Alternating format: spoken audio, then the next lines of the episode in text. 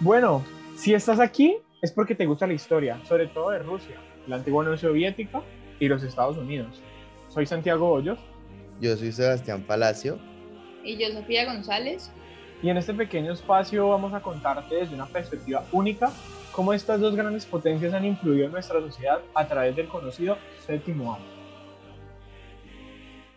Si ustedes son amantes del cine y les gusta estar atentos a las diferentes imágenes que se proyectan, habrán podido notar que desde hace un par de años este fue usado como una herramienta de propaganda, en la que tanto Estados Unidos como la Unión Soviética y ahora Rusia exponían su cultura, su poder y su percepción acerca del otro, intentando así llegar a los habitantes de ambas naciones y, forjar en ellos la opinión que más les convenía al país.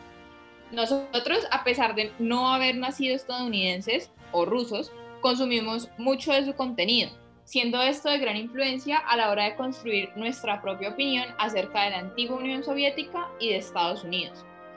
Yo quiero empezar este episodio preguntándoles a ustedes cómo definen a los soviéticos y cómo definen a los americanos. Bueno, eh, yo personalmente opino, eh, desde mi punto de vista, vamos a empezar con los soviéticos. Pienso que los soviéticos o rusos, tal y como tengo una imagen de ellos, son personas muy reservadas, eh, atentas, inteligentes, muy emocionales, patrióticos, con habilidades artísticas impresionantes y una forma de comportarse demasiado peculiar. Eh, no sonríen así como así, si sonríen es porque realmente algo les hizo bastante gracia, eh, una sonrisa de ellos es verdaderamente muy sincera, son personas respetuosas, tímidas, nunca hablan del trabajo teniendo pues cosas más importantes que comentar. Son personas muy profundas desde mi punto de vista, personas muy analíticas y se fijan en los pequeños detalles. Son personas muy generosas y acogedoras. Además los veo como muy nostálgicos, como que les gusta reír recuerdos del pasado, eh, siempre para recordar épocas de antaño. Les encantan los festejos, eh, las celebraciones en compañía pues, de su gente.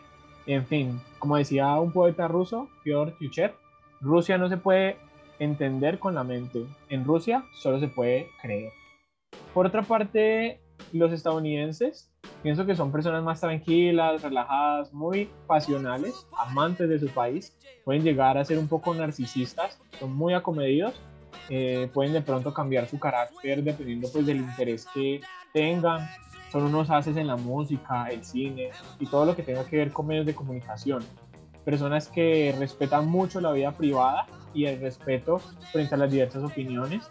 Creo que son personas que desde muy jóvenes se les ha enseñado a ser personas con un alto nivel de independencia. Tienen como mucha confianza en sí mismos, son personas muy honestas, francas y directas, lo que a veces me hace pensar que pueden llegar a ser un poco bruscos al momento de tocar ciertos temas. Otra cosa que me parece muy característica y peculiar es su informalidad. Eh, se visten y se divierten de manera interesante con sus chanclas, mochilas, algo muy ligero para mi parecer. Son muy competitivos y le dan mucha importancia a los logros y al éxito personal, desde un partido de básquet hasta ganar una guerra. Creo que eso es exactamente lo que ha hecho que sean líderes olímpicos en todas disciplinas. Otra cosa es que los percibo siempre como apurados, como con afán aunque son muy puntuales siempre para sus citas. Son personas muy trabajadoras y una cosa que sí he percibido es el etnocentismo. Y es que suele suceder que están poco informados sobre asuntos fuera de su país, saben poco sobre la geografía, historia y realidades de otros países e incluso a veces desconocen eh, importantes problemas que acontecen alrededor del mundo. Pero en fin, creo que así es como percibo esa American Way of Life. No sé ustedes qué opinan. Sí, Santi, yo creo que aparte de lo que vos dijiste, me parece súper importante destacar el sentido de pertenencia y orgullo por la cultura que tienen ambos países. Igual cabe destacar que para los soviéticos este tardó un poco más en construirse que para los americanos, considerando el cambio del sistema político y las consecuencias que este trajo. Pero aún así es algo de, para destacar en ambas naciones. Hablando específicamente de los soviéticos, yo creo que en la época de la Unión Soviética puedo definirla como una sociedad en la que la gran parte de sus habitantes vivían satisfechos con la situación en la que estaban. O sea, les daban educación, tenían un trabajo, tenían a su familia cerca y en algunas ocasiones pues compartían pequeños momentos de felicidad como conseguir algún producto exclusivo, eso sí, después de hacer fila por un largo tiempo. Pero al fin y al cabo estaban satisfechos con su vida porque era lo que el gobierno les mostraba, que estaba bien, o sea, era lo que ellos aceptaban, porque es mejor vivir en un país sometido que a uno en el que hay tanta violencia y degeneración, que era lo que a ellos se les mostraba acerca de Estados Unidos. Entonces, ¿quién quisiera vivir ahí? Igual creo que como en todos lados hay personas que se cuestionan más, que buscan más, que no se conforman y es aquí donde nace un gran problema que es la insatisfacción y el rechazo de la gente hacia el gobierno de la Unión Soviética que los lleva a explorar nuevas opciones y tienden a arriesgar su vida y a dejar a su familia para cumplir ese gran sueño americano. Por otro lado, creo que los estadounidenses, como ya lo dije, son personas muy orgullosas de su país, de su cultura y sobre todo de su poder. Viven libre en su país, tienen la capacidad de tomar sus propias decisiones y aún más importante, tienen la capacidad de elegir. O sea, elecciones tan fáciles como dónde trabajar, dónde vivir, qué marca de comida comprar, dónde comprarla. Todo eso impacta en la manera en la que ellos ven la vida. En mi opinión, creo que son personas muy tranquilas, pero al mismo modo son como muy egoístas. Trabajan para ellos para sus familias y con que ellos estén bien, con eso basta. El problema es que para muchos ese gran sueño americano nunca llega o nunca llegó.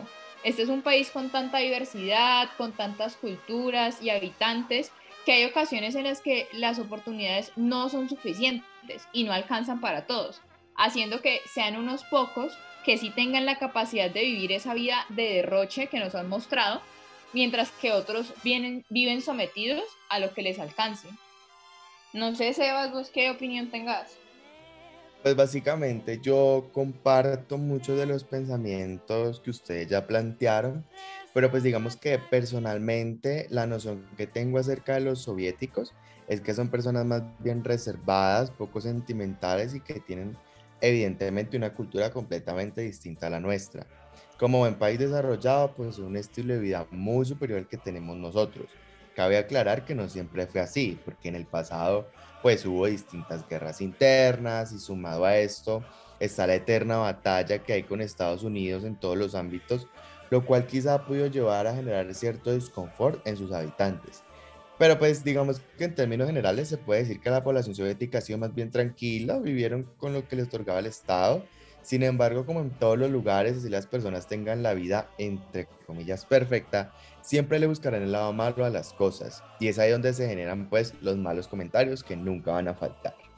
Eso por parte de los soviéticos. Ya hablando de los americanos, pues digamos que los tengo en un concepto de que son personas que pueden llegar a ser poco sentimentales, pero digamos que si las comparamos con los soviéticos, pues ya serían muy sentimentales y que además de eso tienen un sentido de patriotismo extremadamente notable. En algunas ocasiones quizá algunos puede que exageren y es allí donde se generan algunos comportamientos xenófobos que seguramente todos hemos visto alguna vez.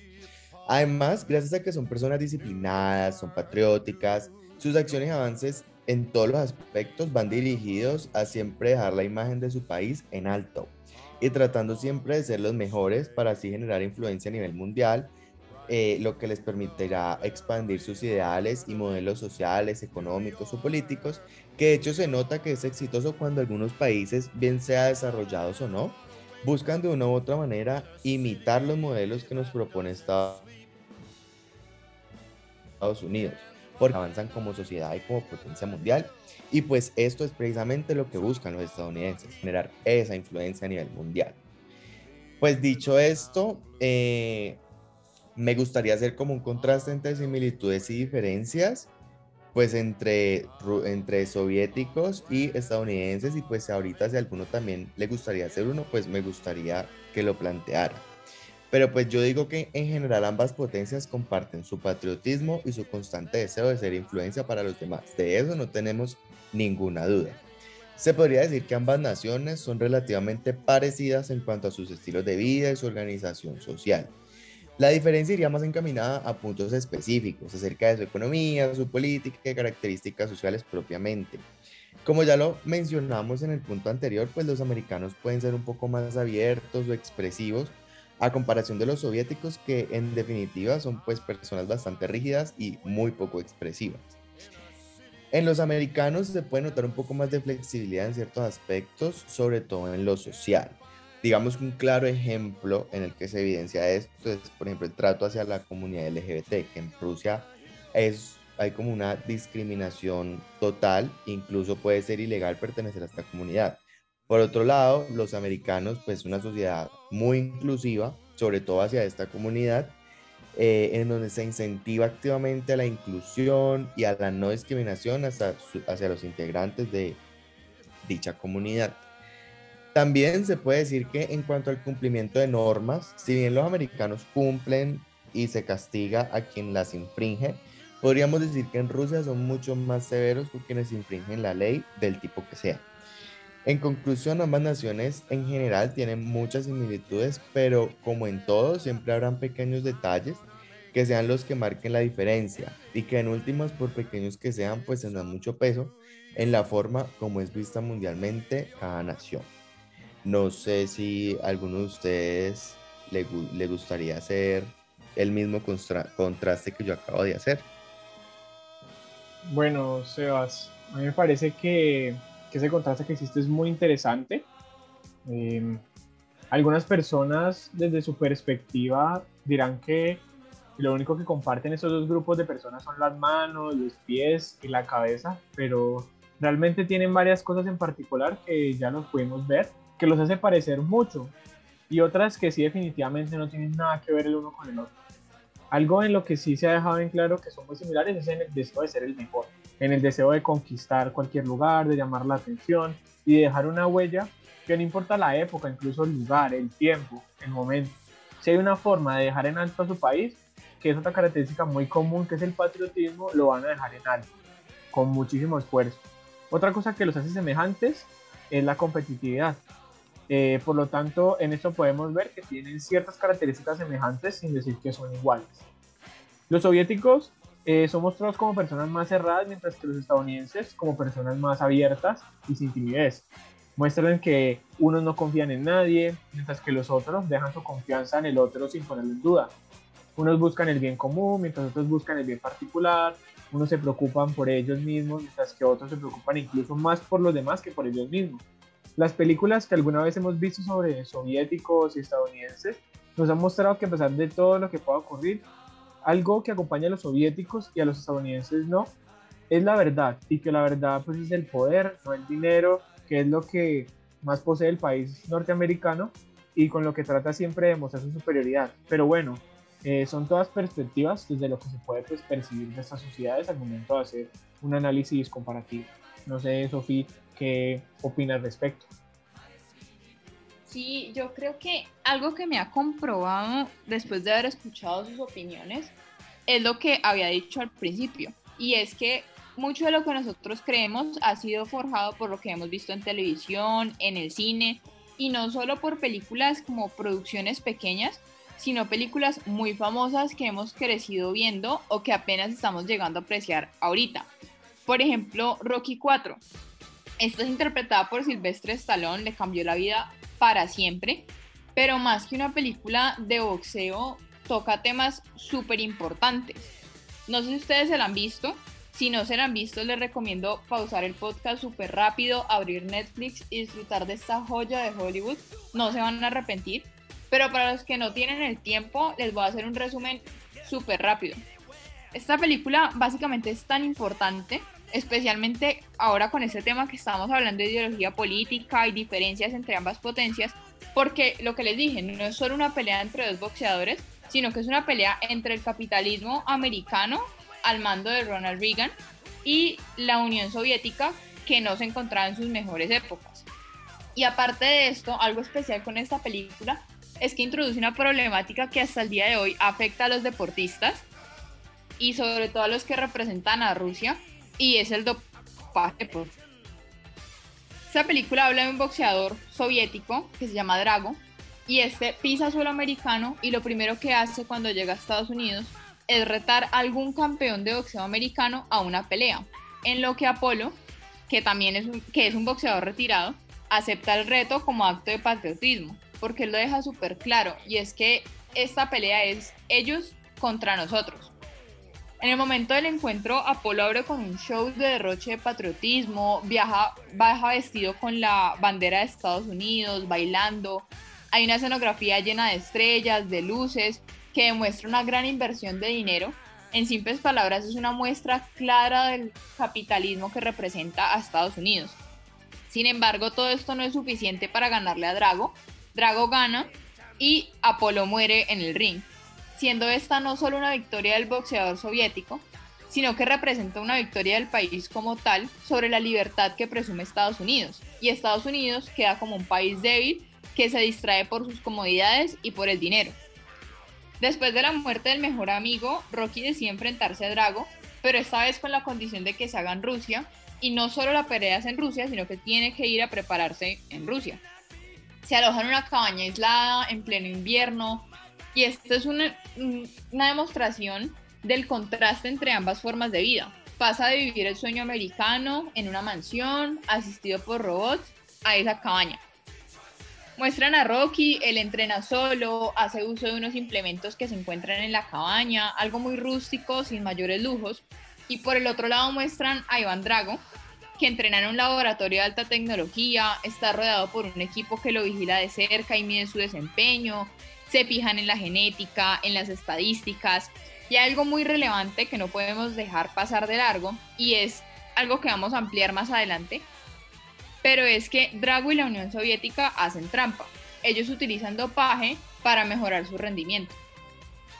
Ya durante la pelea, esta vez hay un despliegue de banderas de la Unión Soviética, pero sin tanto show como en el primer encuentro. Es una pelea muy reñida, en medio de un momento en el que Rocky está ganando, Drago da un mensaje que suena como un cuestionamiento a los métodos de la Unión Soviética y se puede interpretar como una renuncia a esta, aprobando que el método individualista de Rocky es mejor que el colectivo con el que a él se le obligó a entrenar. Él comenta que lucha para ganar por él y no por el resto. Y es en este preciso momento en el que el resto del público también renuncia a la Unión Soviética y a su método colectivo y va empezando a apoyar a Rocky, quien finalmente es el que vence el encuentro y da un mensaje que ser patriota no implica renunciar al yo. Con esto que acabo de contar, ¿no les parece como si la Guerra Fría se hubiera reducido solo a este combate? Además, si evaluamos el mensaje que da Rocky al ser declarado como vencedor, en la que él dice que había mucha gente que lo odiaba cuando empezó todo, pero que logró ver muchos cambios a lo largo de la pelea, y que en esta ocasión eran dos hombres matándose, pero al menos dos es mejor que 20 millones, porque para mí es más que claro. No sé ustedes qué opinan. Bueno, Sofía, eh, yo creo que la opinión que tengo va como muy en línea a lo que nos has comentado. Creo que la disputa social, política y económica entre ambas naciones pues se ha evidenciado desde hace mucho tiempo en la historia y uno de los grandes medios por los cuales ambos eh, han usado para demostrar superioridad pues es el deporte, ya sea los Juegos Olímpicos, el boxeo, el fútbol, el hockey o el ajedrez, entre otros deportes. Pero no solo es ganar y ser el vencedor, sino que haciendo uso pues, de la abstracción, lo que en verdad quieren es demostrar que no es el mejor, dando pues a demostrar que la una o la otra es mejor en esta área como consecuencia de su mejor estado como país y sociedad. Es una guerra que de lo deportivo efectivamente llega a pasar a lo ideológico como tal. No sé qué opines, Sebas. Pues digamos que yo opino que Rocky 4 es una película que nos deja más que claro cómo es aquel eterno enfrentamiento que ha marcado la historia de Rusia y Estados Unidos, que se extrapola a algo tan cotidiano como es el cine, ir a ver una película. Porque digamos que estamos acostumbrados a ver una película que simplemente nos cuenta una historia con unos personajes y unos hechos que la mayoría de veces pues va a ser algo ficticio y en algunas ocasiones puede tener pintas de realidad, pero pues que solo se limita a contar una historia y ya. cambio en esta se puede notar claramente cómo desde el inicio hasta el final hay una constante rivalidad entre ambas potencias, pero que en este caso se salen de la típica pelea política y económica y se van a un nuevo campo que sería el deporte. En este caso, pues digamos que escogieron el boxeo y se puede ver cómo es de diferente la preparación que se le da a cada contrincante por parte de cada país en donde a los rusos pues como que los muestran más con ganas de ganar a costa de lo que sea, pasando por encima del que sea, Mientras que a Estados Unidos se muestra cómo preparar Rocky de forma mucho más rudimentaria y sobre todo que en ellos los americanos prima más la intención de querer ganar y el humanismo hacia el participante que la victoria como tal. Para unos esto puede ser un simple relato, pero para nosotros que específicamente vemos la película con el objetivo de notar la rivalidad de los países, se puede dejar súper en claro que esto es una crítica directa hacia los rusos porque los muestra como personas frías y calculadoras, mientras que a los estadounidenses como personas más humanas y comprensivas ante la situación.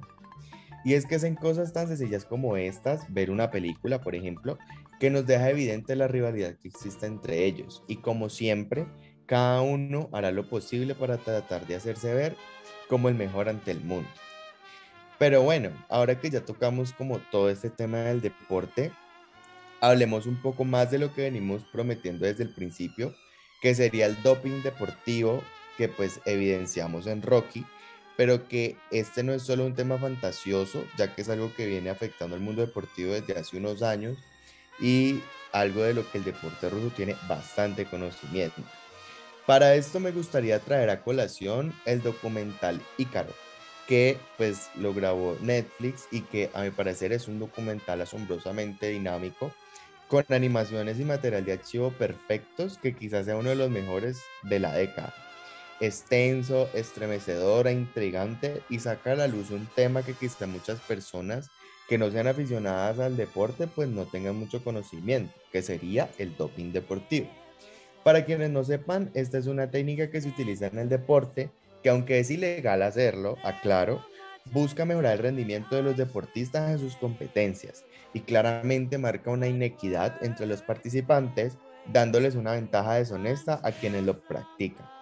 En este caso, es el actor estadounidense Brian Fogel quien pretende examinar lo fácil que es engañar el control antidopaje en el deporte profesional ya que él es un ciclista aficionado, pero él inquieta bastante la forma como Lance Armstrong, que sería un ciclista profesional, pudiera hacer trampa durante tantos años y nunca fallara en una prueba antidopaje.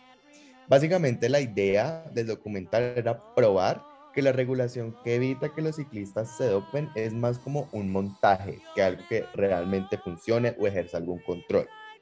Con esto se busca poner en jaque toda la credibilidad del sistema y es más que clara esta intención cuando el actor Fogel ya contrata a un médico ruso, el doctor Grigory Rodchenkov, quien era el director del Centro Antidopaje de Moscú, para que él le ayudara a doparse y pudiera saltarse los controles. Fogel tiene claro que si él, siendo un ciclista aficionado, puede pasar limpio los controles, significa que cualquier ciclista profesional podría hacerlo.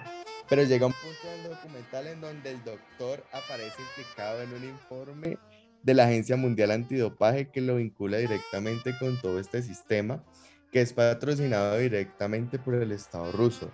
Y es allí donde se cambia completamente el rumbo del hilo de la historia y ya no se enfoca en el doping, sino que se enfocan en la vida del doctor y al mismo tiempo se destapan como los pormenores del engaño sistemático de Rusia en los Juegos Olímpicos, eh, resultando ser la base de las acusaciones que hicieron gran parte de, que gran parte de los atletas rusos no volvieran a los Juegos siguientes.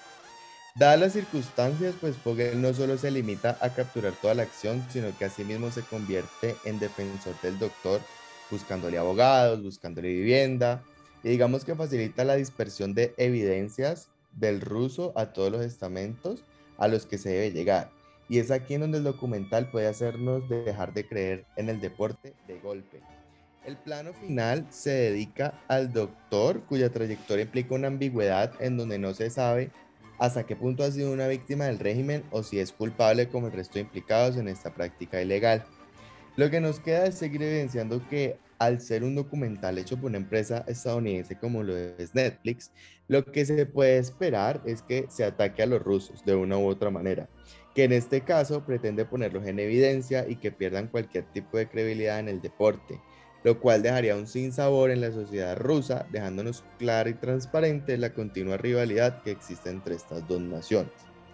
Pero pues ya que hablamos de Rocky y de Ícaro, no sé si a alguno le gustaría realizar como alguna breve comparación entre la película y el documental. Bueno, o sea, la verdad me gustó mucho como ese comentario, ese enfoque que hiciste con Rocky y el deporte y la parte del documental de Ícaro. Voy a hacer entonces como una comparación de lo que pretende pues la película de Rocky eh, mostrar acerca de Estados Unidos y Rusia y lo que pretende pues mostrar Ícaro sobre Estados Unidos y Rusia como tal. Entonces tenemos que tener a consideración que ambas películas, eh, pues la película de Rocky 4 y Ícaro, que es un documental, se produjeron en Estados Unidos y que Rocky se enfoca en describir a los estadounidenses y a los soviéticos, mientras que Ícaro se enfoca en describir sobre todo es a los rusos, ya en una época más adelante, que es como la actualidad. Entonces en Rocky 4 podemos identificar a los estadounidenses como personas muy patrióticas, resilientes, con gran capacidad de adaptación, leales, con una legalidad, porque muestran que a diferencia de como los rusos que usaban como el dopaje para mejorar en la actividad deportiva, ellos usaban eh, solamente el ejercicio y una gran cantidad pues de esfuerzo para sacar las cosas adelante. Eh, eran personas transparentes, aunque se veía como un toque de narcisismo que se podía percibir al inicio de la película y lujosidad, que esas son como las características que podemos evidenciar de los Estados Unidos. Por parte de los soviéticos, también evidenciamos patriotismo, hay una competitividad que puede llegar a la ilegalidad por ese uso de anaerobios para potenciar eh, su capacidad en la actividad deportiva y podemos identificar de pronto desigualdad porque ellos usaban como máquinas de última generación, mientras que los estadounidenses, pues Rocky, se entrenaban con cosas muy rudimentarias. En el documental de Ícaro, eh, eh, a los rusos, básicamente los estadounidenses en este documental hablan, traen a colación eh, una evaluación minuciosa de los escándalos de Rusia en los Juegos Olímpicos de Sochi en 2014 y muestran a Rusia como un país ilegal, que tiene alteraciones en el tema del dopaje, que no hay uso del fair play, que hay, unas, hay como un mal uso de esas relaciones en el deporte porque mm, no favorecen la competitividad, competitividad de manera positiva y además usan esa localidad a su favor. Eh, entonces hacen uso de ventajas injustas y prohibidas como tal por el Comité de los Juegos Olímpicos, viéndola pues en este componente del no.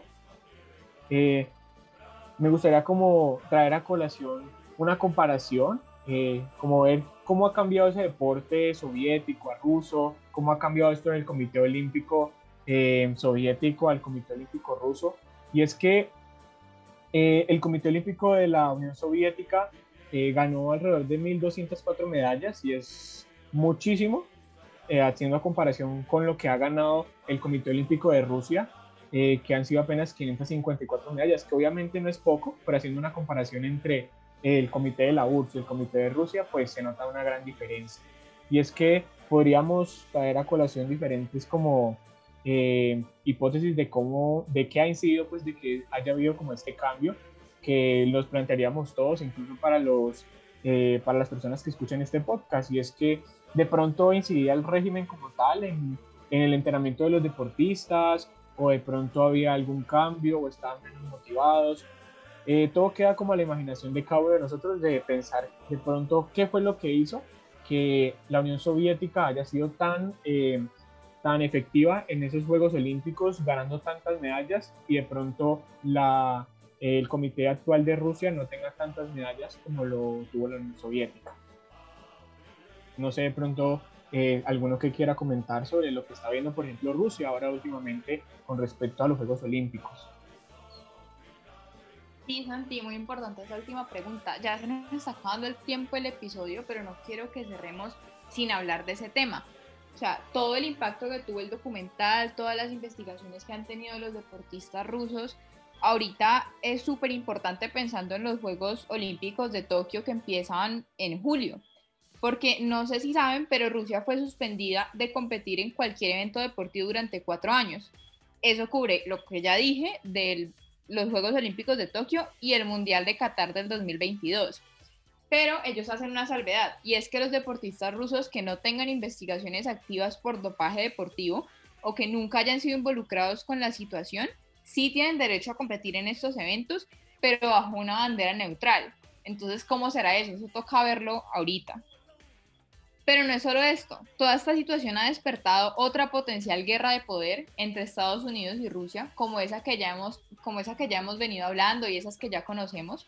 porque el Senado de Estados Unidos ha propuesto una ley llamada Ley Rochenkopf, así como le escuchan, el mismo apellido del que habló Sebas, que es el científico en Ícaro.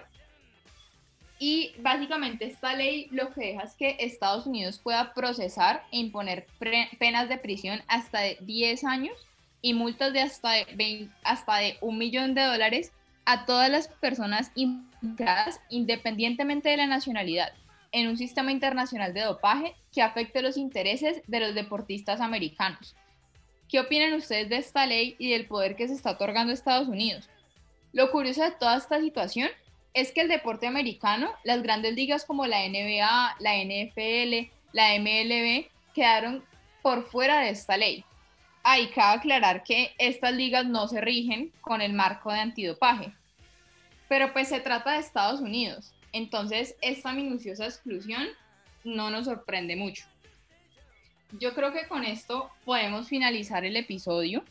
Hasta aquí llegó esta emisión de Bajo la Hoz y el dólar en el séptimo arte.